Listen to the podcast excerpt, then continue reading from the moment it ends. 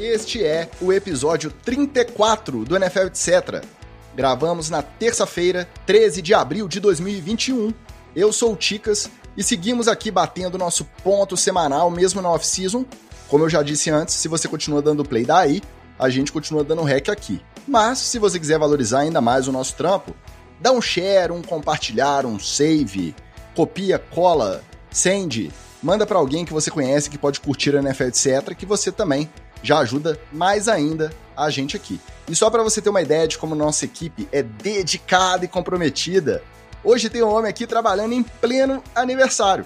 Deixou para soprar as velhinhas mais tarde para vir aqui destilar todo o seu vasto conhecimento sobre as profundezas da mente humana.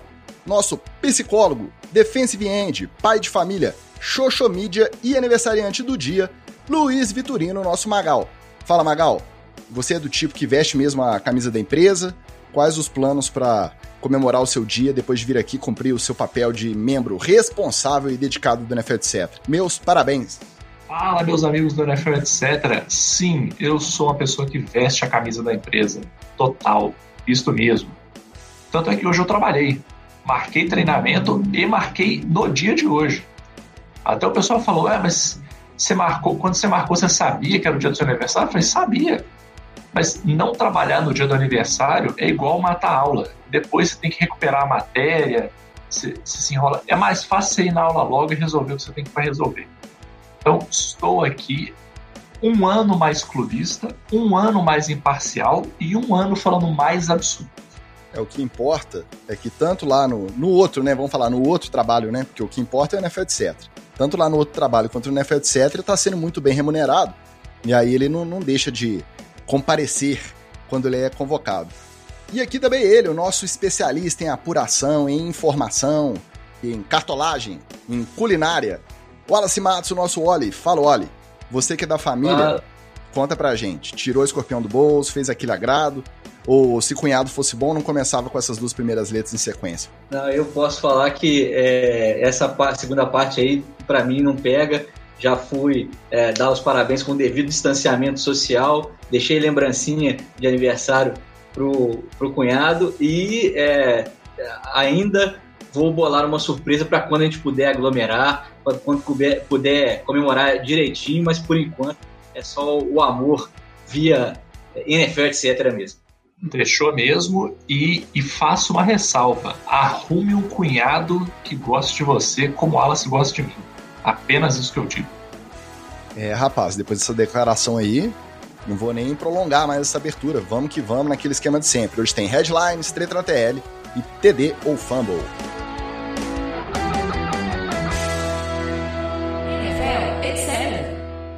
Então, na última semana, tivemos novos desdobramentos do caso de Sean Watson. Não tem jeito, essa novela ainda vai se prolongar e aqui a gente não vai deixar de falar, por mais que a gente fique né, desgostoso de ter que tratar desse tipo de assunto. Ashley Solis foi a primeira vítima a se identificar, prestou uma entrevista coletiva muito impactante, tá? deu depoimento virtualmente, né, uma coletiva com, com toda a imprensa lá em Houston, imprensa nacional, já que o caso ganhou destaque nacional. E aí eu tive a oportunidade, né, acompanhei o depoimento na íntegra. Quem acompanhou também provavelmente deve ter ficado com a mesma impressão, que é muito difícil uma pessoa se expor dessa forma, com a profundidade que ela tratou o assunto, com a emoção que ela trouxe ali no, no depoimento, e a gente presumir que pode ser simplesmente uma pessoa fingindo algo em relação a, a ter algum ganho financeiro a gente vai tentar né, não fazer pré-julgamento, mas eu acho que dessa vez ficou bem complicado. Então ela falou que o resultado né, desse contato com o Deshaun Watson resultou em crises de ansiedade, síndrome de pânico, dificuldade de seguir a carreira de massagista profissional, porque tudo que, que ela realizava ali como atividade profissional, ela relacionava a, ao assédio, ao abuso que ela sofreu com o Deshaun Watson. E a parte assim mais emocionante, ela citando o pai, que é torcedor fanático do Houston Texans e que tá lidando com, com essa situação também de ter um cara que até então era ídolo, né? Não só da pessoa em si, da cidade, era um membro importante da comunidade e que agiu dessa forma. Na sequência, alguns patrocínios cortaram relações com, com o Deshaun Watson, tá? A Nike suspendeu, ela ainda não cortou em definitivo o patrocínio, mas a Reliant Energy, que é a dona dos naming rights do, do estádio do Houston, né, do NRG Stadium, é, e a Beats, a Beats by Dre, aquela marca de, de fones de ouvido, os dois encerraram o contrato com o Deshaun. A HEB, que é uma rede de supermercados, já tinha terminado o contrato, falou que ia renovar e agora desistiu, disse que não vai renovar. E aí acabou que de todos os patrocínios maiores que ele tinha de, de grandes marcas, ele só continua com a Rolex e a Left's Famous Cheesesteaks, que é uma rede de, de lanchonetes, como o nome já diz. Elas ainda não se pronunciaram, mas muito dificilmente elas vão permanecer com esse contrato ativo aí com, com o Deschamps. Em virtude da identificação né, da Ashley Solis, foi a primeira vítima a se identificar, a defesa conseguiu uma decisão favorável para a identificação de todas as outras 21 vítimas que estão com o processo na esfera civil. É, mais um caso relacionado aos últimos desdobramentos. O Aaron Wilson, repórter do Houston Chronicle, foi demitido após defender publicamente, né, do, durante seu trabalho, o Deshaun Watson, falando coisas absurdas do tipo comparando as vítimas com terroristas, mercenárias, caçadoras de dinheiro. É lógico que depois ele, quando viu que o caldo ia entornar, fez aquele meia-culpa do tipo, desculpa aí quem se sentiu ofendido, mas o cara que tem esse tipo de opinião, realmente, como membro de imprensa, não, não tem que ter espaço mesmo, não. Demissão mais do que justa. E a acusação também conseguiu uma troca de mensagens. Lembra que a gente tratou aqui que 18 massagistas assinaram um manifesto dizendo que trabalharam com o Deshaun Watson e que ele teve comportamento exemplar, que foi um cliente como qualquer outro, que não infringiu nenhuma, nenhuma regra ali naquele contato. Só que aí a acusação conseguiu uma troca de mensagens de uma dessas massagistas que assinou esse manifesto, em que ela insinuava com uma amiga que ela tinha parado de atender o Watson porque já estava circulando no meio das massagistas profissionais que atendiam lá, lá em Houston que ele estava possivelmente assediando, abusando das profissionais que ele contratava. Então já gerou ainda mais uma, uma mais um, um prejuízo aí de credibilidade nesse manifesto que a defesa conseguiu. Agora o papo não é mais sobre ele continuar ou não nos Texans tempo de suspensão. O papo agora é se com esses desdobramentos é o fim ou não da carreira do Deshaun Watson. Se ele não volta mais a jogar futebol profissional pela NFL. O que, que vocês acham? Eu acho que a, com a veemência que a defesa dele está fazendo a defesa, é, e se não procurar é, abrandar o discurso, ao invés de ir para cima das vítimas, né, das possíveis vítimas, tem que ser tratadas assim, é, continuar torcendo o cabo, vai ser vai ao racha mesmo. Se ele for condenado no, nos processos, se ele for é, tiver, mesmo que se fizer acordo, provavelmente a imagem dele vai estar tão manchada que ele não vai conseguir continuar a carreira mesmo. Mas é aquilo, né? O discurso pode começar a ir abrandando a partir de agora e é, ele buscar os acordos. Eu, eu, eu tenho muita dificuldade de achar que a NFL vai fazer alguma coisa pior do que a justiça dos Estados Unidos, porque esse não é, o não é a tradição da, da, NFL fazer. Esse não é o modo de agir da NFL. A NFL, quando é, ela se depara com esses casos, é, ela vê se há condenação e, muitas vezes, o, o, o agressor, né, os agressores de mulheres, ou condenados por outras coisas também, tem coisa besta que é como beber em público, por exemplo, a NFL pune esse esse cara que expôs a imagem da liga, mas acaba não não é, acabando com a carreira dele, é, a não ser que ele tenha uma condenação muito grave, que eu acho que o, o vai tentar torcer o cabo até ele ver que não vai dar jeito mesmo. E aí é, vai passar a fazer acordos, provavelmente vai passar esse ano, essa temporada, provavelmente ele não joga. Olha, eu, o que eu fico realmente assim injuriado é que a NFL tem a possibilidade, tem a faca e o queijo na mão para dar o exemplo e para, de fato, não só com, ah, com, com notinha de PR, com campanhazinha não sei o quê, com posts em rede social, mas, de fato, mandar um recado para os jogadores atuais e para aqueles que querem entrar. Porque, assim, ok, ela pode ter errado esses anos todos, até hoje até 13 de abril de 2021. Ela pode ter errado todos esses anos na conduta com jogadores envolvidos em é, é, acusações de crimes sexuais, envolvidos em violência doméstica, pode ter errado com todo mundo. Mas você pode, de hoje para frente, começar a mandar sinais claros de que o negócio mudou. de que não vai ser mais assim. E não é o que acontece. Sinceramente, concordo com o Alice, não acho que vai acontecer também. Mas ligando o, o Wallace falou e aproveitando o seu comentário em cima disso. Vocês acham que, se não for até o julgamento final, se ele conseguir um acordo, independente de divulgarem ou não os valores, se ele conseguir retirar todas essas acusações através de acordo extrajudicial, vocês acham que favorece a possibilidade dele pegar uma suspensão e voltar a jogar logo? Ou vocês acham que o dano de imagem é irreversível, independente do, de quanto tempo demore para a solução do caso? Olha, eu acho que aí é, acho que tem dois pontos aí. O primeiro é a NFL não pode deixar de ser justa no sentido de ignorar o que a justiça disser. Então, assim, se a justiça disser que ele é, se for até o final, né, o julgamento, e a justiça disser que ele é inocente, ele é inocente. Acabou. Ah, mas é que o modelo judiciário. Cara, isso é outro nível de discussão. A justiça diz que ele é inocente, ele é inocente, acabou. Não se fala mais nisso. Por outro lado, ela tem a prerrogativa de, no caso dele fazer um acordo, ela dizer assim: ok, você fez um acordo lá com a justiça, comigo aqui a conversa é outra. Eu acho que o caminho não é por aí e é, é, vamos tocar o bar. É, eu sou contra esse pensamento automático que as pessoas têm de ah, se fez acordo é porque tava, tinha culpa no cartório e preferiu sair por cima. Porque, assim, puxando num nível muito mais para baixo, é, é para isso, por exemplo, que é, a pessoa faz seguro do carro. Para que, que você faz seguro do carro? Porque se o cara bater no seu carro e o cara tiver totalmente errado, você está totalmente certo e você está vendo que aquilo ali vai ser uma confusão do caramba, o cara não vai querer pagar. Você pega e faz o seguinte, fala meu amigo, beleza, vai para sua casa, vai seguir sua vida, eu vou pagar minha franquia aqui do meu bolso e vou arrumar meu carro e pronto. E vida que segue. Eu não vou precisar depender de você para poder arrumar meu carro. Então, eu acho que em muitos casos nos Estados Unidos, é, o acordo tem essa finalidade. A empresa, a pessoa, ela olha e fala assim, cara, sinceramente, eu não quero essa confusão. Eu não quero arrastar um processo por anos, julgamento, eu não quero isso. Então, eu vou pagar para não ter isso alguns casos porque eu estou errado e para mim vai sair melhor eu pagar, outros casos eu até estou certo, mas não vale o custo de eu ficar envolvido nesse processo. Aproveitando só esse gancho aí, Magal, de, de é, você falou sobre o tempo do processo, acho que quanto mais o deixar, deixar isso arrastar, é pior para a imagem dele.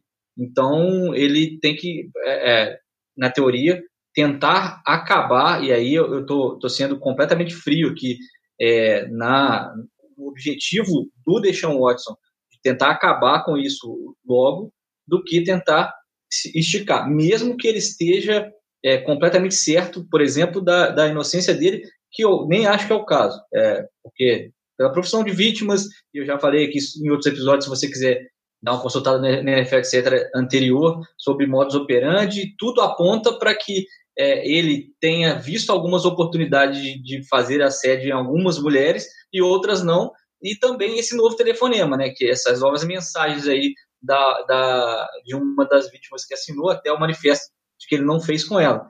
É, se, se, isso já corria na comunidade de massagistas, se isso já estava é, é, sendo alertado ali, ó, cuidado e tal, é muito difícil que ele não tenha cometido pelo menos alguns desses abusos que ele está sendo acusado. Além Agora, do fato dele não ter vindo a público, provavelmente com orientação do advogado, claro. Mas ele ainda não vê a público falar assim: não, eu contratei mais de 40 massagistas em 4, 5 anos de carreira, porque o meu. O meu físico era assim que eu gostava de trabalhar, eu achava que assim trabalhava melhor, entendeu? Então, realmente, é. pelo que você falou, o modus operandi é muito difícil ele conseguir justificar é, como contratação de um serviço simplesmente pensando em atleta profissional ali. Exato, e aí a defesa dele vai se complicando quanto mais tempo vai arrastando o caso, porque, é, obviamente, não só a polícia, né, que agora já tem até acusação criminal contra ele, está investigando o assunto, como a própria NFL. A NFL conduz, pode conduzir ela mesma investigações é, com, com respeito a, a descumprimento de normas que a própria NFL tem sobre a sua imagem. E aí, é, essas duas é, investigações caminhando em paralelo são ruins para a imagem e para a sequência de carreira do, do Watson. É, o, o, que ele, na, pensando na contenção de danos, devia fazer agora é procurar essas mulheres arrumar um, algum tipo de acordo e procurar a NFL e pedir um, um acordo brando para que ele fosse punido e seja punido como um ídolo do esporte. E aí aquele, aquela punição, suspende dois, três jogos, suspende uma temporada e tal. Se ele arrastar esse processo, que é o que provavelmente é, ele vai fazer pelas indicações da sua defesa, arrastar até a pré-temporada, por exemplo, ficar nas beiradas da, da temporada regular, começar ali, provavelmente ele corre um sério risco de jogar o início da temporada, ser suspenso no meio dela, e aí, para a sequência de carreira, isso vai afinar. E ainda vou te falar mais, é, até para né, fechar o argumento. A NFL poderia agora fazer um marco. Então, assim, cara, ficou como parece, parece estar muito claro que realmente ele tem culpa no cartório. Você tem culpa no cartório? Beleza. Então é o seguinte, meu querido, acabou. Encerrou seu contrato, você está banido da liga, você não joga mais, você não se envolve em nenhum evento da NFL, você não usa mais o nome da NFL. Seria e, um baita e, exemplo, um baita e, exemplo. E Houston Texans, vocês vão ter que fazer um monte de ações agora aí de é, fazer troca de jersey dele é, e, e, fazer ações contra a violência sexual, não sei o que, tarará, tarará. e esse é um negócio tão grande que você até poderia olhar para trás e falar assim, ah, mas ficou anos sem fazer, beleza, ficou anos sem fazer, mas agora se posiciona de maneira diferente.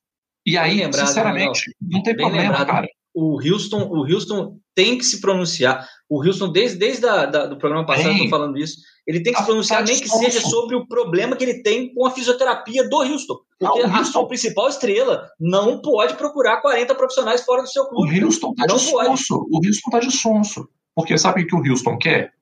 O Houston está com um problema na mão e o que o Houston está pensando agora é contenção de prejuízo. Então, assim, cara, não vou me posicionar nem a favor nem contra, porque, assim, se der muita merda, mas ele ficar dentro da, liga, eu vou tentar passar ele para algum time. E eu vou tentar passar ele no, no, melhor valor que eu puder. Então, eu não posso queimar o cara aqui agora. É, e sendo que, na verdade, o próprio Houston também poderia fazer isso. Assim, se a NFL não fizer, então, ó, seguinte, a NFL não vai fazer nada, da nossa parte o contrato está cancelado, a gente vai pagar o que tiver que pagar de multa aí, que se foda. Ou então, assim, não vamos pagar multa, não gostou, nos processe, entra na justiça aí, vamos brigar. E já estamos abrindo aqui, ó. Você pode ir lá na nossa portinha aqui, trocar sua jersey do Deshaun Watson por qualquer outra jersey que você quiser e pronto. Eu até concordo que eles possam estar esperando a decisão da justiça ou o caso ficar um pouco mais concreto para não ser injusto. Só que eu não acho que esse movimento está no compasso correto. Eu acho que o caso está ficando mais concreto do que as ações, tanto da NFL quanto do Houston Texas, estão aparentando. Entendeu? E só estão agindo assim porque o cara vale muito, né? Porque é, o cara é quarterback. E aí não adianta, não adianta você fazer, como, por exemplo, é, o governo brasileiro faz em inúmeras situações, que é quando o negócio já fudeu, já fedeu, já tá feio para todo mundo, é, agora, agora nós vamos nos posicionar aqui porque é importante se posicionar. Agora não, meu querido. Agora não. Assim, agora que, agora que o barraco já pegou fogo, você fala, é, nós vamos botar uma placa aqui de tome cuidado com o seu isqueiro. Aí não dá, entendeu? E sinceramente, se eu fosse, se eu fosse fã do Houston Texans, é, eu estaria fazendo pressão em relação a, a isso com o próprio time, entendeu? Porque a, a, pressão dos fãs funcionou lá em Washington, mesmo tendo sido uma pressão diretamente nos, nos patrocinadores e não no time. Mas funcionou. Funcionou. Agora tinha que estar tá funcionando também, entendeu? O fato de não estar tá tendo pressão é um indicativo desse machismo estrutural que tem aí. Porque tá um monte de gente parando para esperar. Não, vamos ver, né? Aí, 40 massagistas, 50 massagistas, 180 massagistas. Ah, mas tem que ver, né? Cara, porra, não dá, vai não muito dá. De, vai muito de encontro com o que o Wallace falou. O fato de ser um quarterback, uma das caras da, da liga. Se fosse um jogador de qualquer outra posição que não tivesse tanto, tanto hype, tanto holofote, já estaria no mínimo suspenso preventivamente. A gente já viu outros casos e que ah, saiu uma, uma notinha de rodapé ali, uma notícia, uma suspeita, Sim. suspenso preventivamente. E com o Deshaun Watson, cada dia que passa, é, essa cobrança em cima da liga, se pelo menos é, se posicionar em relação a, a uma possível suspensão, pelo menos, ó, por enquanto a gente não tem nenhuma relação direta comercial nem empregatícia com o Deshaun Watson. deixa ele resolver esse problema para lá, depois a gente pensa que vai fazer. Foi o que fizeram até no caso do Antônio Brown. Ele ficou suspenso uhum, indefinidamente. O caso correu até o final, tá em andamento ainda. Só que aí passou o tempo, o andamento da justiça foi moroso, né? Levou tempo. E aí a liga optou em, depois dele cumprido, acho que deu mais de uma temporada o tempo total, né? Saiu no início da temporada 2019-2020, quando ele estava nos Patriots, jogou um jogo e foi suspenso, e só retornou na semana 8 ou 9 da, da é, temporada não. 2020 nos Bucks. Então, foi feito, pelo menos, essa contrapartida, a liga, essa satisfação, a liga deu. Né, ó, tá suspenso até resolver. Ah, não, não resolveu também não vou cercear o direito do cara a trabalhar. Tá de sobreaviso, mas aí pode voltar a jogar. E já ficou um ano, já perdeu um ano de, de carreira. É justo, é justo, porque vamos combinar assim, sendo muito advogado do diabo, é, qualquer pessoa pode virar em qualquer momento e acusar alguém de qualquer coisa. A acusação é livre. Assim, você vai ter que provar depois. Se você não provar, você vai se lascar inteiro. Mas a acusação é livre. Né? Eu poderia maluco aqui, falar assim, ah, o, o Deshaun Watson me comeu me estuprou. Ah, você é homem, ele nem é gay. Ah, pois é, acusar eu posso. Aí você não pode também assim, aparecer uma acusação, pronto, cancela o contrato do cara, ele não joga mais. Óbvio, né? Você tem um processo que está acontecendo. Mas, pegando o histórico da liga, é muito maior a chance de que eles vão passar um pano arrumado em cima disso aí e fingir que nada aconteceu do que realmente tomar uma ação decisiva, significativa e que mudasse o curso. E o que me mata, o que me mata é, o seguinte: se a liga fizesse isso, ela teria um puta do impacto desde o cara lá no high school até para frente, porque todo mundo ia saber assim, cara, agora o negócio ficou sério. Então, se eu der um vacilo no high school, se eu der um vacilo no college, se eu tiver na NFL e eu der um vacilo, eu posso me fuder bonito. Então, eu vou dar um jeito de não me fuder. Agora, quando ela passa pano, ela dá o recado contrário. Fala assim: olha, você pode fazer merda. É só você não fazer uma merda muito escrota e a gente dá uma abafada aqui. E se você for um cara top, aí você pode fazer mesmo. Temos aí o Tyreek Hill, né? Temos aí um monte de outros bandidos que estão jogando, gente que já, já passou tanto pano que o povo já nem lembra, tipo o Des Bryant, que já andou envolvido em merda também, o 85, que se envolveu em merda também. Então, na hora de passar um recado que deveria, passam um recado contrário. Aí depois fica achando estranho. Nossa, como que tem jogador na NFL? Aí vão ficar procurando aí. É, ai, é porque ele tinha problema na cabeça, não sei o que. Porra, aí, aí não dá não, cara. Aí não dá não. É, só para arrematar, a defesa continua com a versão de que houve sim relações sexuais, mas que todas teriam sido consensuais. E nem previsão também do Deshaun Watson vir via público falar. Ele continua afastado, né, rede social, não, não tá se, se manifestando de, de forma alguma sobre o caso. Agora, indo de um caso tenso a outro, o Philip Adams, o ex-defensive back draftado pelos 49ers em 2010 e com passagens por Patriots, Seahawks, Jets, Raiders e Falcons, até se aposentar em 2015, invadiu a casa do médico Robert Leslie e o matou, além de sua esposa, dois netos e dois técnicos de ar-condicionado que também estavam presentes no local. Em seguida, ele fugiu para casa. Quando foi cercado pela polícia, ele também se matou com um tiro. O pai do jogador de 32 anos disse que a prática do futebol americano mexeu com a cabeça do filho e a polícia suspeita que a motivação do crime possa ser a suspensão do fornecimento de receitas do médico para o jogador adquirir remédios controlados. A família decidiu doar o cérebro para estudo e averiguação né, da, de possível ETC, que o Vitorino citou aí anteriormente. Para você que não sabe, é a encefalopatia traumática crônica, já tivemos vários casos relatados de jogadores que depois de se aposentar, ou que se envolveram né, em crimes violentos, ou que tiveram muitos problemas psicológicos, e depois de morrer decidiram do doar o, o cérebro para investigação e foram diagnosticados com essa ETC. E aí volta o debate. A prevalência de jogadores violentos, a NFL é muito superior em relação às outras ligas. Volta o debate da saúde mental, dos constantes impactos na cabeça que o jogador passa durante a carreira. E aí vem também as questões de violência relacionada ao background, né, ao ambiente em que cada jogador desse foi criado. Todas essas questões em relação à natureza do esporte. Então, Magal, você como nosso psicólogo aqui do, do NFL, etc., como que você enxerga mais esse caso e a volta desse, desse debate à tona por conta dele? Cara, olha, eu vou ser bem sincero, assim, é, eu sei que a tendência natural das pessoas é tentar é, desqualificar essa questão da, da ECT, né, da ETC, desculpa, que é mais ou menos assim, olha, o, o esporte que você gosta, ele prejudica a saúde dos atletas é, num nível muito mais grave do que se imaginava. Então, a gente tem que repensar até mesmo a, a manutenção do esporte como ele é hoje. É natural que o primeiro impulso da pessoa seja não, não, isso é, é, quer chamar atenção, não sei o que, não é bem assim, quantos anos já que, que existe futebol americano, agora que vieram com isso. Só que assim, é, eu particularmente, eu trabalho com ciência, e eu não digo que eu trabalho com ciência, não, eu trabalho mesmo, assim, o meu trabalho no dia a dia, meu trabalho que paga minhas contas, é, envolve ciência. É, e um dos principais elementos do pensamento científico é você não se agarra em dogmas, você se agarra em dados. Você se baseia em dados. Então o pessoal gosta de brincar assim que, ah, ninguém decide se o ovo faz bem ou faz mal, né? Ah, tem hora que faz bem, tem hora que faz mal. Sim, ciência é exatamente isso.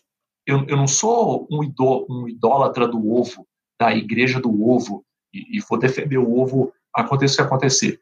Enquanto eu tiver evidências de que o ovo faz bem, eu vou dizer para você comer. Quando eu tiver evidências de que o ovo faz mal, eu vou mandar você parar de comer. E a beleza toda da ciência é essa. Eu não estou com o rabo preso com ninguém. Meu rabo preso com a evidência científica. É isso. Então, é, no caso da, da ETC, a gente tem que ter o mesmo tipo de pensamento. Se, a evidência científica está mostrando para a gente que tem um problema, a gente tem que encarar o problema e arrumar formas de resolver ele. Se a evidência científica não é suficiente, a gente tem que agir de acordo com o grau de evidência científica que a gente tem. Então, ah, vamos melhorar os capacetes? Vamos. Vamos fazer regras que protejam mais os jogadores? Vamos. É, e vamos continuar de forma aberta, transparente e, e científica, continuar coletando dados sobre o assunto e não fingindo que não acontece nada. É, eu sei que nesse, até o ponto que eu sei, né, porque eu não sou dessa área, nesse caso, você não tem muito como avaliar o, a presença dessa doença, a não ser depois que a pessoa morre e fazer uma análise física do cérebro dela. Isso até onde eu sei, eu posso estar falando bobagem. Se efetivamente esse for o caso, realmente é mais difícil, porque você só consegue coletar dados se a pessoa morrer e se você tiver evidências suficientes de que ela morreu por causa disso ou em decorrência disso e a família ceder é, é, o cérebro do, da pessoa para estudo. Então, realmente é um processo complicado.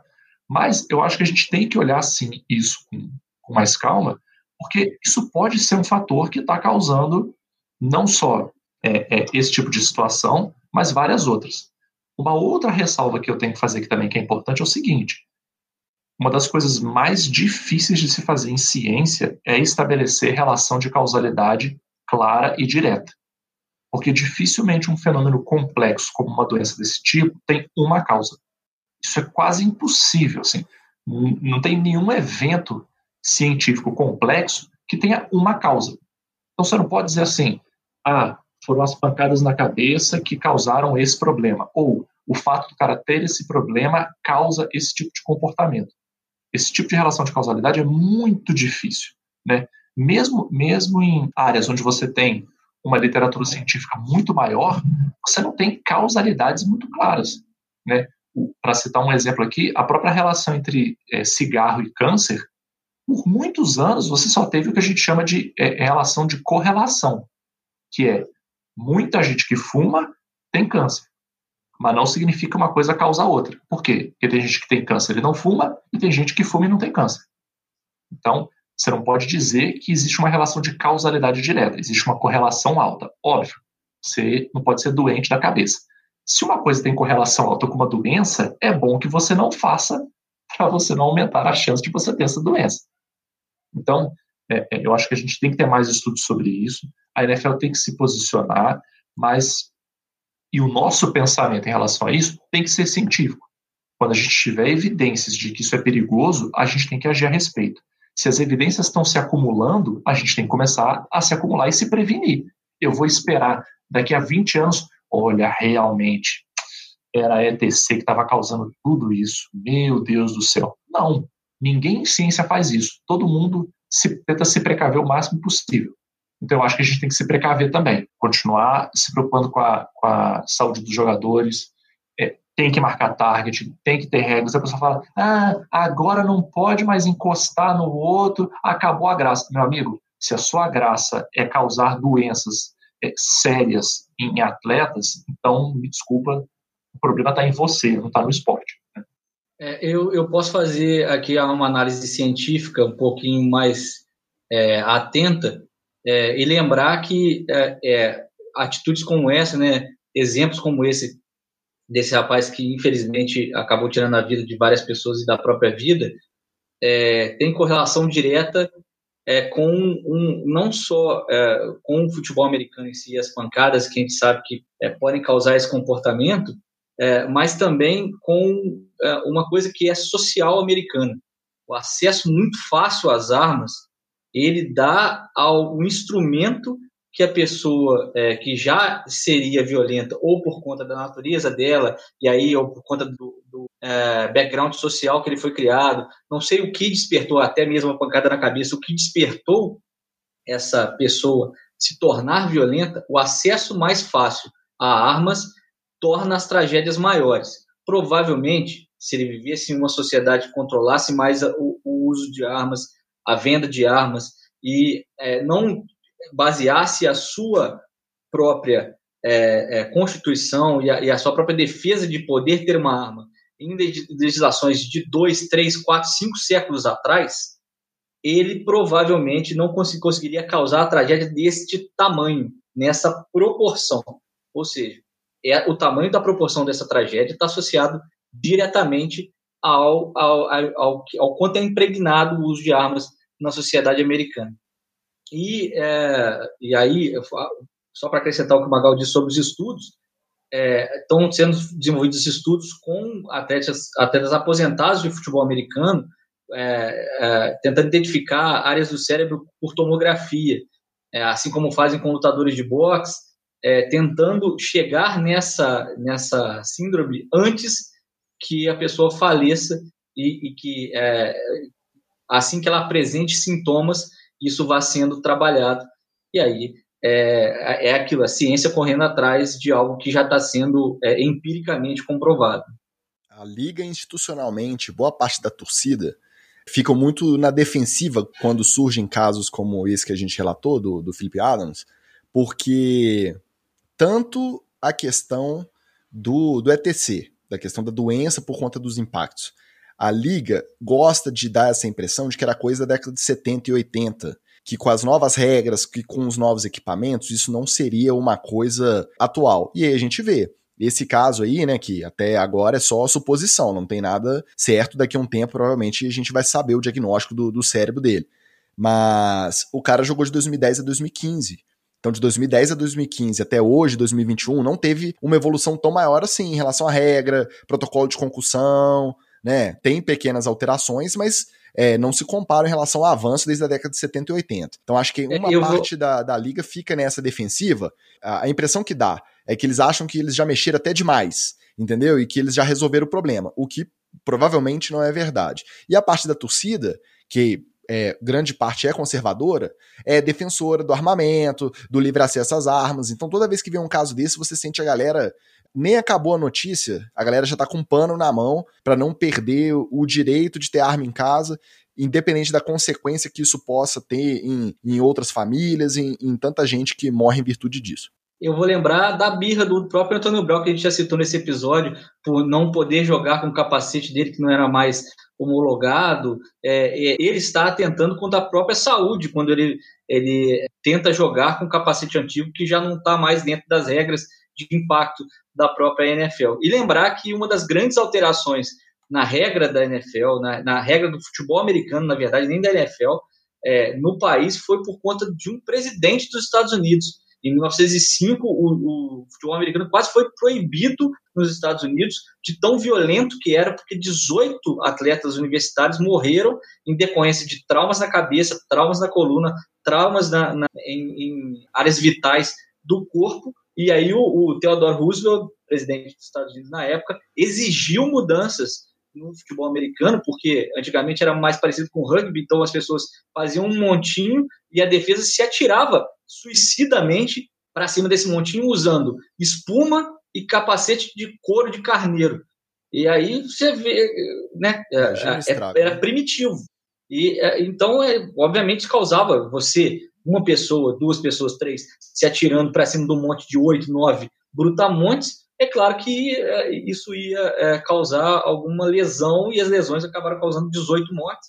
E aí surgiu uma das, das belezas do futebol americano, que é o passe para frente, é, a possibilidade de, de, se passar a bola uma vez para frente, e aí deixou que as defesas não fizessem, os ataques não fizessem os montinhos, né, o scrum, né, o, o huck do, do, do rugby, e uh, as defesas tivessem que colocar atletas mais atrás e não se atirar para cima dos brutamontes. Mas é isso. A NFL mudou lá atrás e demorou tempo demais, é, a meu ver, para poder mudar de novo. E a, e a mudança tem que ser mais acelerada, porque a gente vive numa época muito mais moderna. Mas eu acredito, como Ticas bem frisou, que enquanto não mudar a mentalidade social americana, provavelmente a gente vai ver essas mudanças mais lentamente ainda na NFL. Já avançamos muito, mas não dá para achar que não, não tem o que avançar mais ainda não. Claro que tem. E falando em pancada na cabeça, passando agora para as movimentações da semana, Julian Edelman foi cortada após ser reprovado nos exames médicos dos Patriots. Não tem relação direta com as pancadas na cabeça, mas ele foi pródigo em pancadas na cabeça durante a carreira, né? E aí não deu nem tempo das especulações da reunião dele com o Brady e o Gronk lá em, lá em Tampa ganharem fôlego. Ele já anunciou que decidiu pendurar as chuteiras e se aposentar. Ele se aposenta com três anéis Super Bowl, um título do Super Bowl MVP e talvez a marca de ter sido um dos maiores anões a disputar o jogo. Será?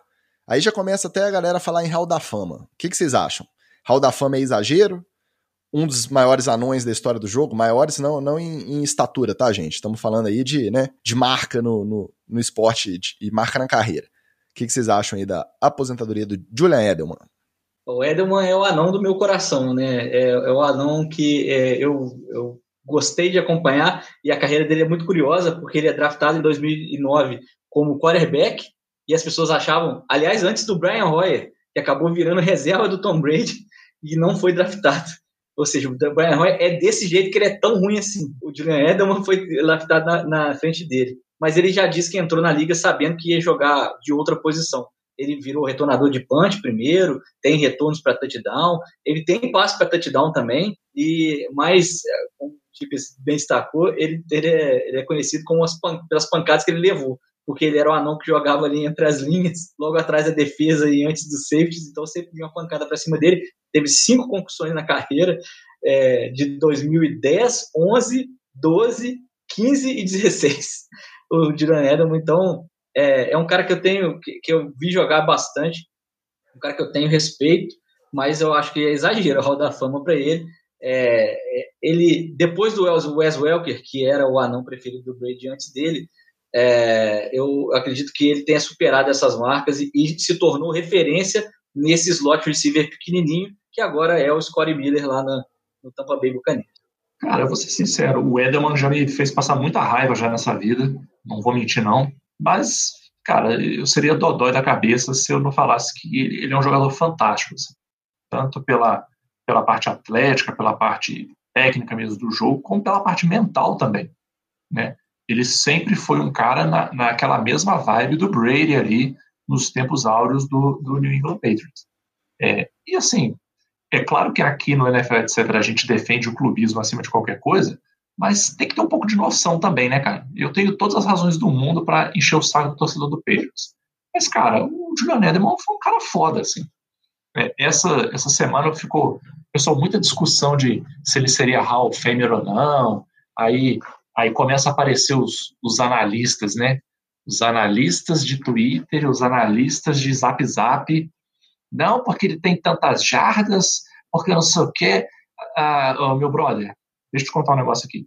Deixa a análise para quem é analista, tá? Você, assim como a gente aqui, você só fala de orelha. Você pode falar assim: eu acho que ele é Hall of Famer. Por quê? Porque a barba dele é maneira. Beleza. Ah, eu acho que ele é Hall of Famer. Por quê? Porque ele é lindo e fofo. Beleza. Agora não vem com. Não, porque ele tem tantas jardas, tem isso. Deixa essa conversa aí para os analistas. Um negócio que eu li que eu achei maneiro, que eu confesso que eu fiquei meio assim, pô, mas é, é, por que que ele ficou reprovado no exame físico, aí depois é, é, libera o cara, ele aposenta? Que negócio meio feio, né? Tipo assim, ah, deixa o cara aposentar, para que, que vai fazer? Não, vamos fazer um exame físico aqui, ó, reprovou. Hum, aí o cara sai reprovado. Só que qual que é o negócio? Tem uma. Como ele foi reprovado antes de se aposentar, ele cumpriu os critérios para receber um um dinheirinho extra, um dinheirinho extra.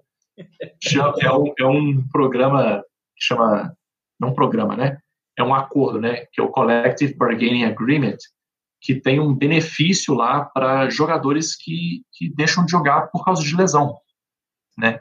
E aí tem alguns critérios lá de o cara teve a lesão, o cara fez a reabilitação é, de acordo com o que o time mandou, e mesmo depois não da reabilitação... massagista de fora do, do clube. Contratou o massagista de fora, e depois de ter feito a reabilitação, ele fez o teste físico do clube e falhou. Então, basicamente, o que isso está dizendo é o seguinte, olha, a culpa não foi do cara, ele se lesionou, ele fez a reabilitação certinho, e ele não conseguiu se recuperar para continuar sendo um jogador. Então ele pode ser cortado. Não consegue, Moisés, não consegue. Não consegue, Moisés não consegue. Aliás, seria um nome muito melhor, né? O acordo Moisés não consegue. Aí, se você não consegue, você recebe o dinheiro. Então, assim, ele vai receber, é, são 2 milhões de dólares, é, sendo que uma parte entra aí no salary cap do, do Patriots, né? 1 um, um milhão e 200 entra e os outros 800 não entram. Tudo bem que, assim, para termos de Julian Edelman, 2 milhões de dólares não é muita coisa, né?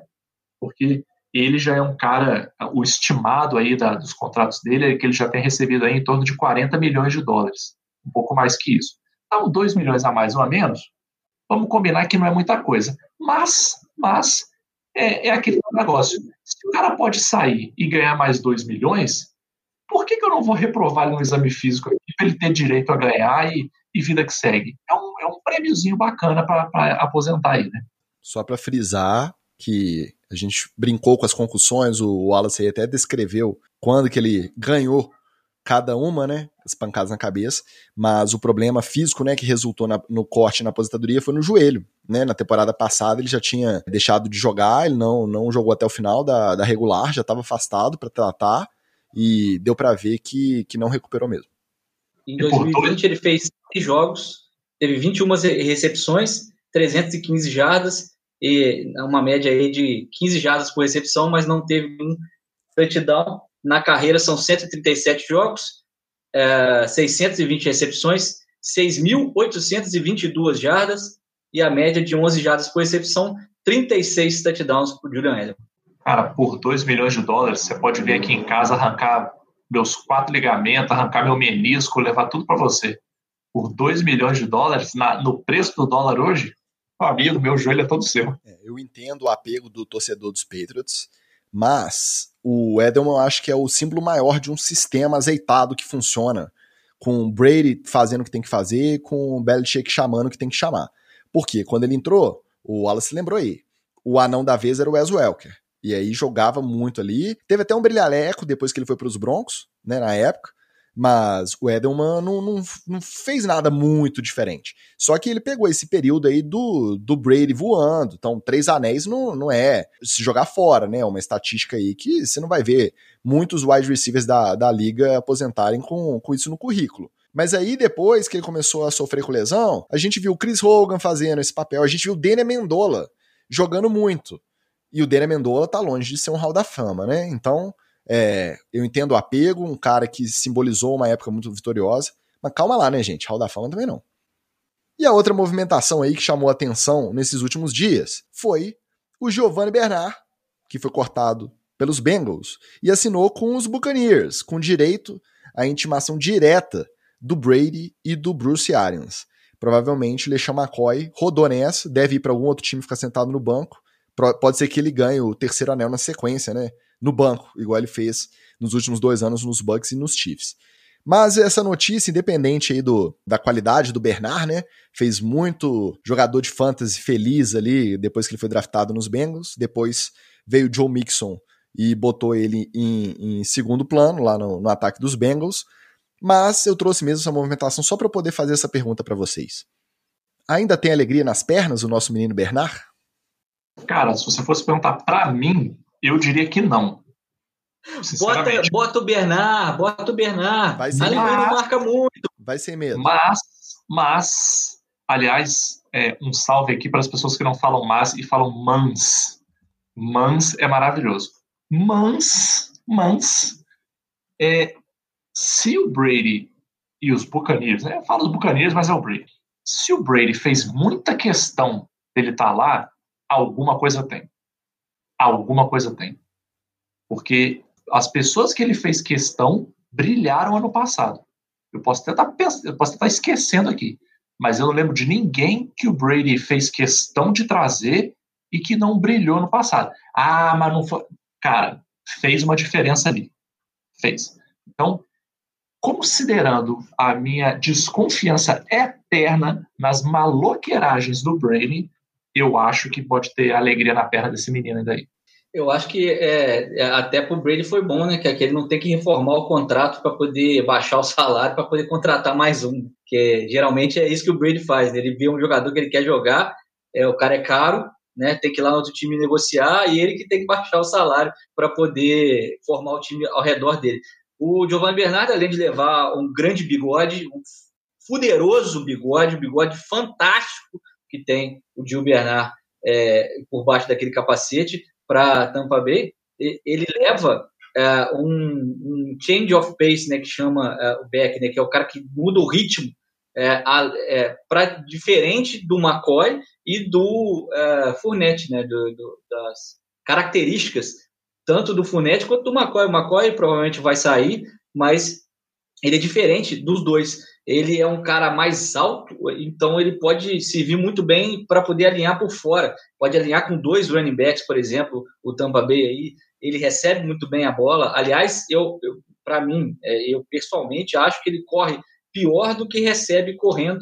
E, e eu, eu, eu, acho que os jogos do Cincinnati no qual ele foi envolvido desse jeito, é, recebendo a bola é, mais do que só correndo com ela, ele se deu melhor e, aliás, faz mais pontos de fantasy assim, né, Tico? Pois é. Então, realmente, é, é um cara que traz alguma, é, alguma outra característica e leva também a experiência lá para Tampa Bay. Eu achei um grande negócio para as duas partes, mas a melhor parte é realmente o bigode do Gil Bernard. Para mim é claro aí o Brady com saudade do James White, porque a característica de jogo ali, né, o running back que tem as mãos boas, né, que recebe muito bem passe também, e isso é muito importante ali naquele ataque que o Brady gosta de, de operar. E reza a lenda que não foi só o Brady e o, e o Bruce Arians que estavam de olho nele, não. Que o Pete Carroll e o Russell Wilson também entraram em contato, tentando convencer ele aí pra Seattle. Aí ele falou: O que, meu amigo? Vocês dois não estão nem se bicando direito? Morar no frio, lá no estado de Washington, longe pra caramba? Eu vou pra praia, vou pra Bahia dos Estados Unidos, vou pra Flórida, vou pra Tampa. Bora pro treta na TL. Retomando o papo que tivemos na semana passada de que a liga não deve exigir a vacinação obrigatória dos atletas, escuta essa.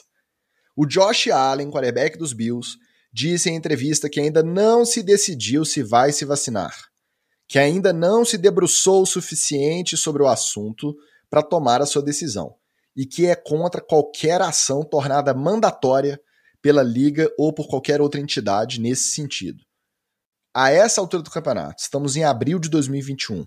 O cidadão me sai com uma dessa, não tem vergonha de declarar isso publicamente. O cara que é ídolo de uma cidade, o cara que influencia uma quantidade assim é, incalculável de pessoas. Aí é para torcer pro, pros defensores adversários amassarem ele a temporada inteira, né? Não? O que, que vocês acham? Cara, vou falar duas coisas pro Josh Allen. Primeiramente, primeiramente até uma pergunta retórica. Se eu tomo um veneno e eu falo assim, mas eu não confio muito nesse veneno, não. Eu acho que ele não, não sei, eu tenho desconfiança em relação a ele.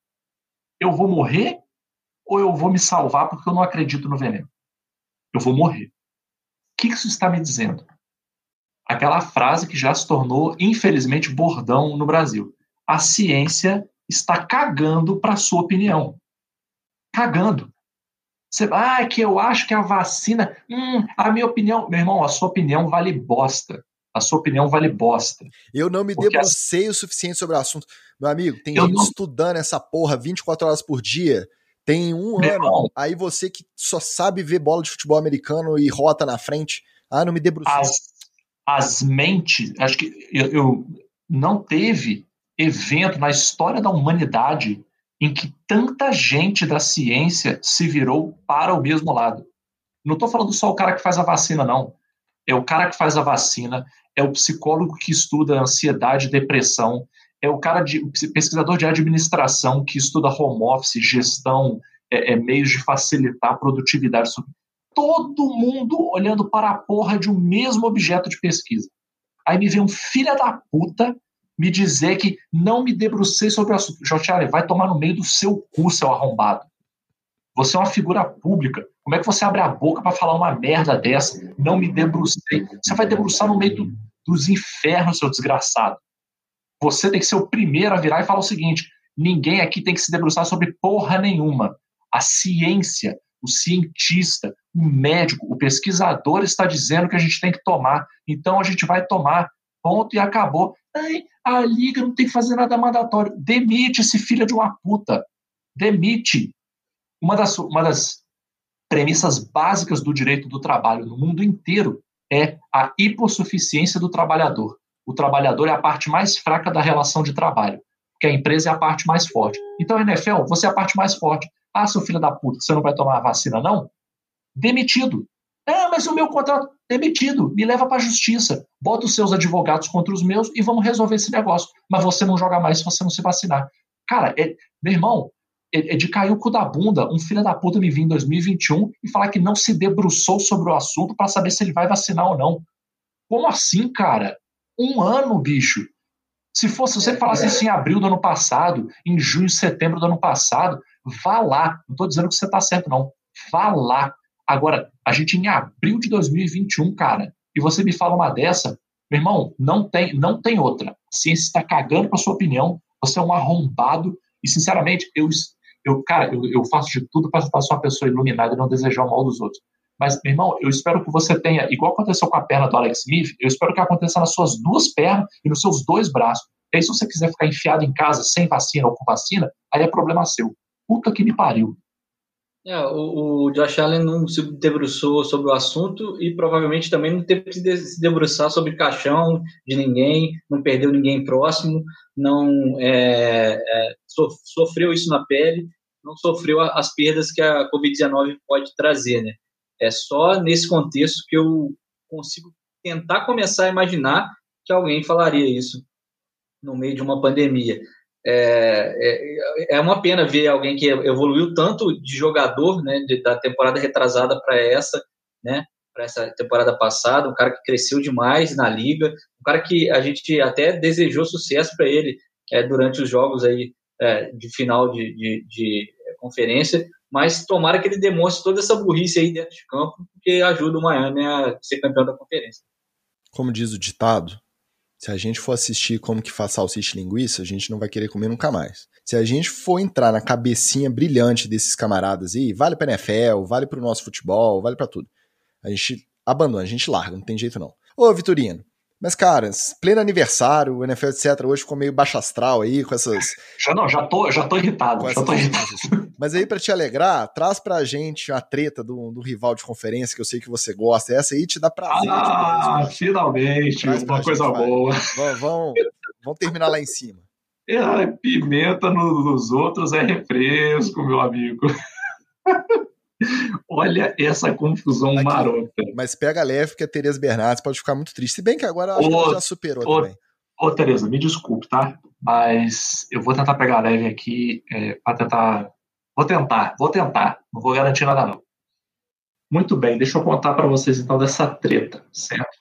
Umas fontes não identificadas lá no Philadelphia Eagles contaram para alguns repórteres que o Doug Peterson era tratado como um DB mas não era cheio de mimos e de carinhos, não. Era como alguém que tinha que ser supervisionado e corrigido o tempo todo. Ah, achei Segundo... que era talquinho no bumbum. Não, não. Tá pensando que é igual os meninos aqui em casa, que é tudo bem tratado? Não, não, não, não. Segundo conta essas fontes aí, o time de analytics, que é xodó do Jeffrey Lurie, né, que é o dono lá do Philadelphia Eagles, é, eles faziam críticas constantes ao trabalho do, do Doug Peterson, mesmo quando o time ganhava. Então eles falavam até assim que tiveram situações do tipo o, o, o time ganhou por três pontos e aí eles reclamavam, falavam que podia ter ganhado por mais. O time perdia por três pontos, eles falaram como se fosse uma derrota avassaladora, porque o Doug Peterson é um idiota e, e coisas de, de baixo calão. E parece que, mesmo com a vitória é, no Super Bowl 2017, ainda assim eles criticaram.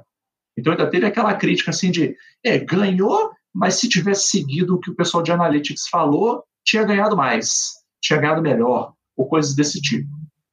E aí a reportagem diz que essa dinâmica de poder aí entre os donos dos times, que cada vez mais querem se meter no dia a dia da gestão, os times de analytics e a comissão técnica, que isso tem se tornado muito comum na NFL e que tem tretas desse tipo espalhadas em outros times.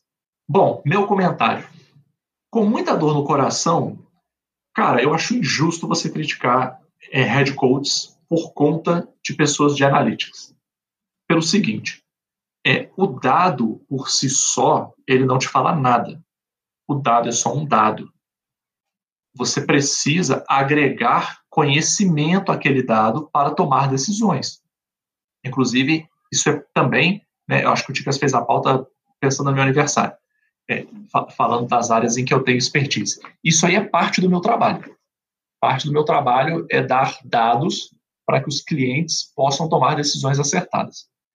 Não existe essa de o dado me falou para fazer isso, então eu vou fazer isso, ponto final, sem considerar nenhuma outra fonte de informação. O que deveria estar sendo incentivado na NFL não é disputa de poder entre comissão técnica e time de analytics.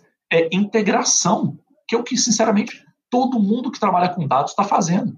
Tem que fazer um churrasco, tem que chamar um churrasco. É, cara, exatamente. O cara de analytics tem que encher a cara com o pessoal da comissão técnica o head coach, o dono do time, eles têm que fazer aquela aparição protocolar. Chega no início do churrasco, solta umas caixas de cerveja, faz uma piada sem graça, estilo casal B, e vai embora. Para deixar os funcionários da empresa quebrarem o pau, encher a cara, vomitar. Aí o cara do almoxarifado pega a recepcionista, aí a, a secretária lá, ela, ela tira foto, o outro que é casado canta a estagiária. Tem que ter isso aí, porque é isso que promove a integração do time. Ah, o Super Bowl vem, aí o Super Bowl vem. Aí, sinceramente, é, é, é um caminho muito, é um caminho muito perigoso esse de você querer dar todo o poder para o time de dados e começar a diminuir o poder da comissão técnica. Por quê? Porque os dados têm limites e vai chegar num ponto em que você vai se lascar bonito. E o time de dados sempre vai ter uma desculpa para te dar sempre vai ter uma desculpa para te dar. Por quê? Ah, porque a gente não tem todos os dados. Ah, porque o jogador não executou da forma correta. Ah, porque o time adversário trouxe uma coisa que não estava previsto nos dados. Sempre eles vão ter um jeito de sair. Então, assim, nesse ponto, com muita dor no coração, né, meu coração azul aqui é, vai sangrar ao dizer isso, mas a gente tem que defender o Doug Peterson e tem que defender a comissão técnica do Philadelphia Eagles. Não dá para você ficar criticando. E sendo que eles fizeram um excelente trabalho em 2017, você pode falar o que você quiser do Philadelphia Eagles, mas eles fizeram um ótimo trabalho em 2017. Não continuaram fazendo depois por uma série de outras razões. Não só por causa do Doug Peterson tomando decisão errada, apesar dele ser alvo de crítica corretamente em muitas situações. Mas você não pode botar a culpa toda em cima do cara. É, você está defendendo porque o Doug Peterson fundou o Eagles lá e, e, você, quer, você queria que ele continuasse lá para sempre e ficar sentado lá fundando o time pro resto isso da aí, Isso aí é verdade verdadeiríssima. Inclusive, se ele quiser voltar, eu apoio esse movimento. Agora, deixa eu só dar um exemplozinho é, pequeno, não vou falar de onde, porque senão é, eu queimo a galera. Mas tem time aqui no Brasil, é, e aí eu, eu venho para minha seara, que é o futebol, e que os analistas entregam relatórios, vídeos, estudos completos do próximo adversário, de três adversários para frente, e o que o, o, treinador faz no vestiário é ignorar completamente esses dados, essas é, é, preparações, né, esses relatórios, e ir com a cabeça dele, e ir com o feeling dele. Se o Doug Peterson estava fazendo isso lá no Eagles, a gente não sabe. o futebol americano ele é, um, é um, um esporte que é muito mais baseado nesses números e nessas, nesses relatórios do que o futebol.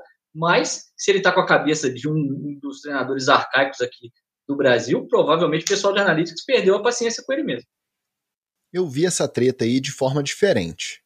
É claro que a tendência é cada vez mais essas, esses rachas, essas disputas, né, essa mentalidade old school, né, essa mentalidade antiga no, nas comissões técnicas, é, deixarem de ser prevalentes em relação aos analíticos e andarem juntos. E eu não estou falando nem dos Sean McVay, dos Cliff Kingsbury, dos Matt LaFleur da vida, não. Kyle Shanahan da vida, não, que são os mais jovens que já meio que é, começaram a carreira já tendo uma base aí de analytics muito próxima deles, né? Apesar de que o Shanahan tem a questão de, de ter trabalhado com um pai que é old school. Mas é, os velhos de guerra, né, os antigão, a resistência teoricamente, né, a gente olhando de fora, a gente sente que poderia ter sido maior. Mas para mim, nesse caso aí, a questão não, não foi muito essa. Para mim, a questão é o, o dono que quer tá com a mão na massa ali no time, que quer protagonismo, quer se meter em decisões de, de futebol, né, de jogador, de campo, de elenco, e usou os analytics só para poder dar essas cutucadas no Doug Peterson. Agora, se fosse o Vitorino, eu não ficava muito animado aí com a volta do Doug Peterson, não, porque afundou, afundou, mas afundou com o anel no bolso, anel no dedo. Então, assim, nem lá nem cá, né? Bora pro TD o Fumble.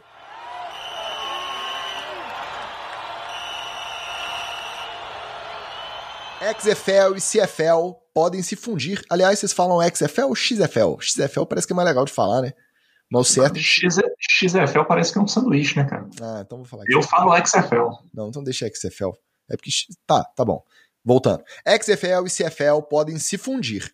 As ligas profissionais alternativas estudam alinhamento de seus calendários, jogos entre as conferências e confronto final entre o campeão de cada liga. XFL e CFL emulando AFC e NFC. É TD ou Fumble? Olha, é, eu acho que você tem que olhar para os exemplos positivos. Então, para mim é TD, já que as duas, AFC e NFC, se juntaram para poder formar a NFL, XFL e CFL se juntando, pode dar bom, e, e o exemplo anterior, que são as duas grandes ligas, deu bom. Agora, para mim, tinha que juntar na fanfarronice da XFL, não na pretensa seriedade da CFL, não. Cara, para mim é TD também, porque, sinceramente, eu quero mais é que o esporte é, é, se multiplique. É, eu acho que tem que ter outros campeonatos, outras ligas, é, é, em outros países, como até a gente falou aqui no episódio do FABR, mas, por exemplo, o, o futebol americano na Europa, ele é muito forte, ele é muito organizado. Assim.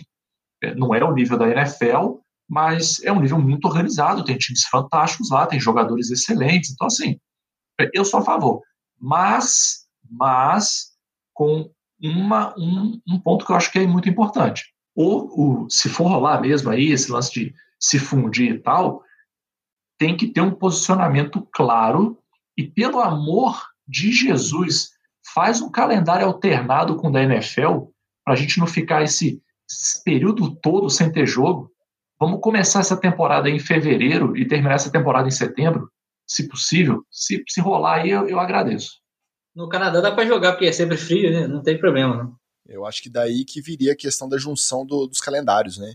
Porque essa nova encarnação da XFL previa justamente jogar na primavera enquanto não tem jogo da NFL, não tem temporada da, da NFL. Já a CFL pega boa parte da regular, né? Se não me engano, ela começa próximo do, da metade do ano e vai até novembro ali, até acabar. E são propostas diferentes, né? A XFL já veio com essa proposta de ser mais lúdica, com outros atrativos, né? Não ser, é, implantação de novas regras. A CFL se propunha, né? Pelo menos olhando de fora. Parece que a proposta é ser uma liga séria de time de futebol americano nas cidades do Canadá. Ponto. É, mas para mim é TD, porque eu acho que elas andando em separado, a chance de é, darem ruim igual todas as outras tentativas anteriores de ligas alternativas deram ruim é maior se juntando, angaria mais gente, mais gente envolvida, mais estrutura para atrair patrocínio. Então, para mim é TD, pelo menos a tentativa aí. Ô, Ticas, deixa eu fazer só mais um último pedido aqui que eu lembrei. Quando eles forem se fundir, pelo amor de Deus, vamos acabar com aquela end zone gigantesca que tem na CFL, porque, cara, aquilo ali é um negócio feio demais, aquilo é um latifúndio improdutivo. Vamos usar aquilo ali para alguma coisa decente, cara. É, é 4 quilômetros de, de end zone, para quê? Vamos fazer, vamos usar as regras boas de cada liga, tipo a regra lá do, do extra point da XFL, que é maneiraça de você escolher entre 2, 3 ou 5 pontos. Ser 3 para 10 em vez de 4 para 10 cada avanço. Deixa ou, ou tira? Cara, eu prefiro deixar parecido com a, da, com a da NFL, porque eu acho que mantém a nossa lógica mais ou menos na mesma cabeça. E esse negócio da CFL também me incomoda um pouco. Alvin Camara disse que não gastou nem um dólar que já recebeu de salário, bônus ou luvas desde que assinou com o Saints quando entrou na NFL. Jogador diz que paga as contas com o que recebe de marcas e patrocinadores e investe todo o restante para sua aposentadoria. Jogador com consciência financeira é TD ou Fumble? Olha, consciência financeira é importante para qualquer pessoa, não só para jogador. E a gente sabe que jogador de futebol americano, de longe, de longe, é, lideram rankings de atletas que fazem merda com dinheiro né, de longe. Inclusive, é, é, para quem nunca viu, eu recomendo assistir o Ballers, a, a, série da HBO, porque ela trata exatamente dessa parte assim. Né? O, o, The Rock e o outro cara lá que eu esqueci o nome, que é ótimo, diga-se de passagem, eles são é, é consultores financeiros para atletas. O Alvin Camara está de parabéns. É isso aí, meu garoto. É isso aí. Se o cara, se o cara tem é, condições, e vamos combinar, né? É, é, até absurdo falar um negócio desse. O cara tem condições de viver só com o que ele ganha é, de patrocínio, ele tem que guardar o dinheiro do contrato mesmo. Porque o que o jogador da NFL esquece, aliás, né? Que as pessoas esquecem de uma maneira geral, é que, como dizia, tem muito tempo que eu não trago música aqui, hein? Hoje eu vou trazer.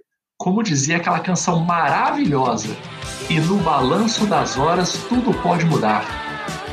Tudo pode mudar, cara o Alvin Kamara começa a temporada, toma uma capacetada no joelho, o joelho dele vira para trás, acabou a carreira. E aí? Acabou a carreira, vai minguar patrocínio, é, ele não vai cumprir o contrato inteiro dele, e aí? Vai viver de quê? Tá lascado. Então, assim, TDzaço do Alvin Kamara. TDzaraço. Para mim é, também é TD, é, mas eu estou pensando um pouquinho mais para frente do que o Magal falou. Eu quero saber como é que vai ser a festa da, do encerramento, da aposentadoria do Alvin Camara. Aposentou. E agora eu posso gastar essa grana inteira. Porque, vamos combinar, né? Jogador de futebol americano, como diz o Magal, não é muito lá é, bacana assim, de tratar o próprio dinheiro. Se o Alvin Camara é seguro desse jeito, se ele tem essa consciência financeira agora, provavelmente depois que a carreira acabar, ele vai despirocar por aí. Então, eu queria só ir na festa de aposentadoria do Alvin Camara. É, aliás, eu queria viver com o Alvin Camara hoje, é, só de patrocínio e, e, o que ele faz de publicidade, que ele já está rico para o resto da vida. Falando sério, se ele não colocar o dinheiro na poupança no Banco do Brasil, é, nos anos 90, que teve a poupança sequestrada, tá valendo. Para mim é TD também, mas eu acho que não pode ser muito a ferro e fogo também, não.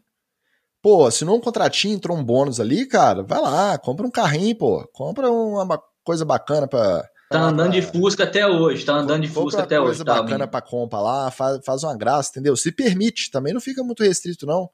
Vai saber o que pode acontecer amanhã, bater na cabeça igual ele bate correndo no meio das linhas.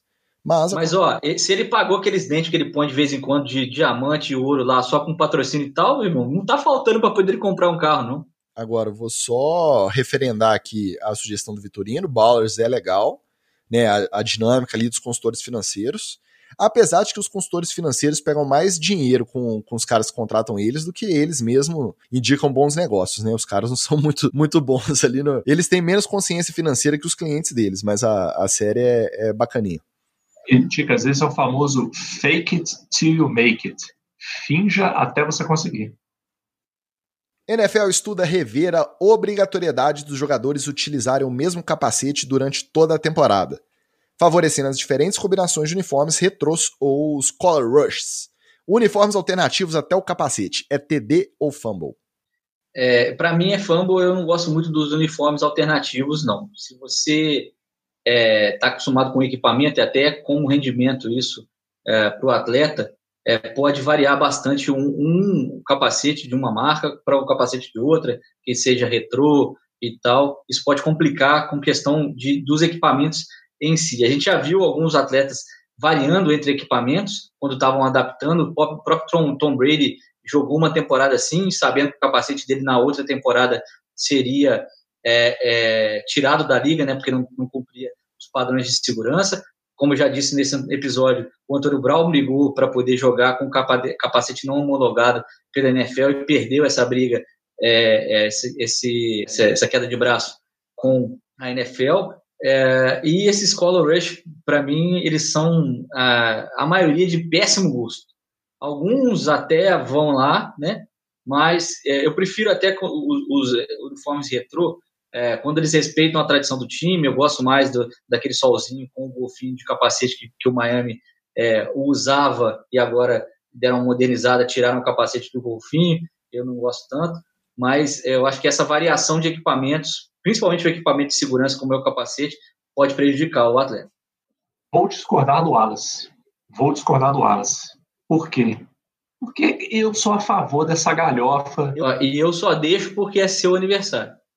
Olha, eu sou a favor dessa galhofada. Por mim, bota cor, bota neon, é, bota mascote do time. É, Para mim, quanto mais galhofa, melhor. Faz umas jersey diferente. É, eu, eu vou ser sincero, eu gosto da farofa. Eu acho maneiraço Color Rush, acho mesmo, assim. Pode me julgar, caguei. Acho maneiraço Color Rush. Ah, tem, tem uniforme que é feio? Tem, mas vamos combinar. É, tem uniforme que não tem muito o que você fazer. Assim, a cor do time é feia, a logo do time é feia, é tudo feio. Né? O design fica é, é, é com a mão na frente ou tá atrás. Aô, Detroit Lions! Oxa, isso para falar um, né? É, o que eu acho que eles teriam que fazer, na verdade, é ser mais ousados. Porque todo ano a gente tem é, é, post de designer aí que faz uniforme alternativo, capacete alternativo, que fica maneiraço e a NFL caga. Meu amigo, vai lá, dá uma mariola, dois cachorro-quente e uma bala juquinha para um camarada desse e fala, meu amigo, vende aqui o direito para a gente de usar esse design que você criou e vamos fazer um jogo aqui. Cara, a, a NFL gosta tanto de ganhar dinheiro, imagina se você tivesse a quantidade de, de uniformes que você tem, por exemplo, no futebol. Vai pegar aí camisas do Barcelona que tem. Cara, eu acho que já rodou todas as cores possíveis, já rodou. Já não tem mais nenhuma cor humanamente detectável pelo, pelo olho humano que já não tenha tido uma camisa do Barcelona. E tá aí, vende camisa, ganha dinheiro, faz galhofa, para mim é TDzaço. Para mim também é TD, por dois motivos. Primeiro, o principal aspecto que a liga alegava de obrigar a usar um só é a questão de segurança. Mas não significa que podendo usar outros capacetes que eles vão comprar um na, na esquina ali e usar, não. Isso vai ser, pô, o planejamento da temporada inteira, já sabe tabela, já sabe em quais jogos vão usar o uniforme alternativo. Os capacetes vão passar pelos mesmos testes. Eles, mais do que ninguém, têm plena condição de garantir a, a segurança do equipamento. Se cada um quiser ter 10, um, 16, agora 17, 17 capacetes, um para cada jogo. Isso para eles é troco de bala, isso para eles não, não é complicado. Então esse critério para mim não cola. E segundo, eu também não gosto de todos os Color Rush, não. Pelo contrário, a maioria eu acho horrível. Mas eu gosto muito de falar mal. Então tem que ter. Tem que ter, porque senão não tem graça. Deixa ter, pra gente poder vir aqui xingar, xingar nos grupos. Principalmente os adversários, né? Caraca, isso me lembra muito aquele uniforme da abelhinha dos Steelers. Meu amigo, pode ser retrô, pode ser histórico. Mas eu acho que o uniforme mais feio da liga, aquela abelhinha, igual Irmãos Metralha, aquelas estrinhas finas, amarela e preta. Um abraço, tá? Pros torcedores do, do Pittsburgh Steelers.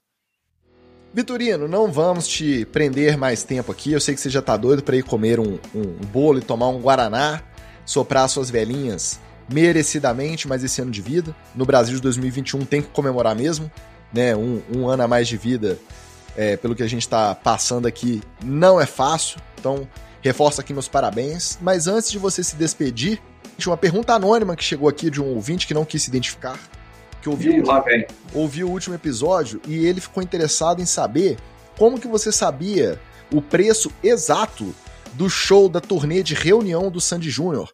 Quando você estava comparando ali com o preço de um, de um eventual jogo da NFL no Brasil, você citou ali exatamente o valor do ingresso do show do Sandy Júnior da reunião. Como que você sabia?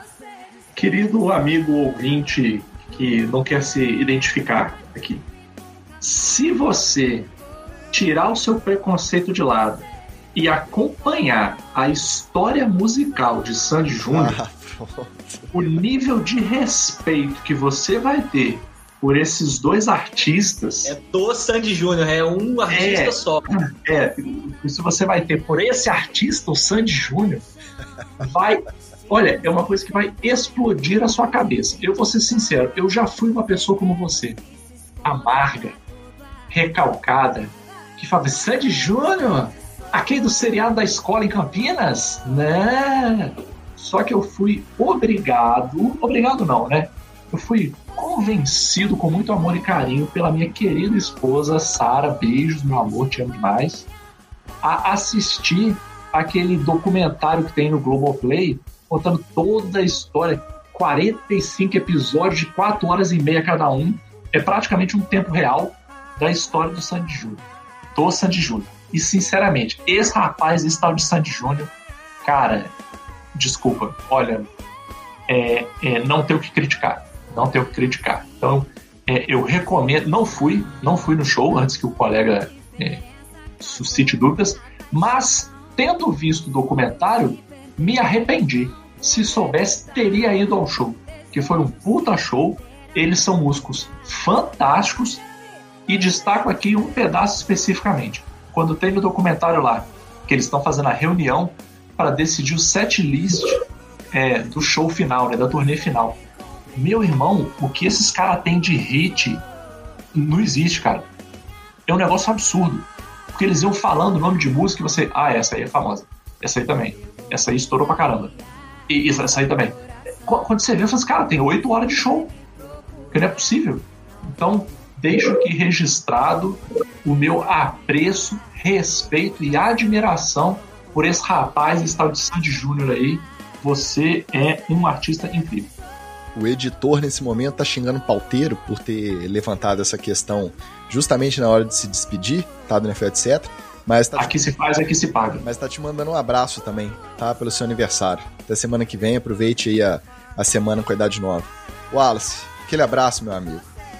Um abraço, Ticas, um beijo pro Magal e parabéns de novo. E vou só indicar é, que as pessoas vejam, já que esse quase foi temático, esse NFL, etc., Concussion, um homem entre gigantes, e tem o Will Smith que trata sobre as concussões, sobre o médico nigeriano, o Dr. Bennett Omalo, que lutou contra a NFL para poder finalmente eles admitirem que as pancadas na cabeça fazem efeitos nos jogadores de futebol americano. Então ficamos assim, semana que vem a gente volta. Se quiser mandar um parabéns ou principalmente uma lembrancinha pro nosso querido Magal, manda inbox que a gente passa o endereço. Por favor, né? Mandem recebidos. A gente posta. Valeu!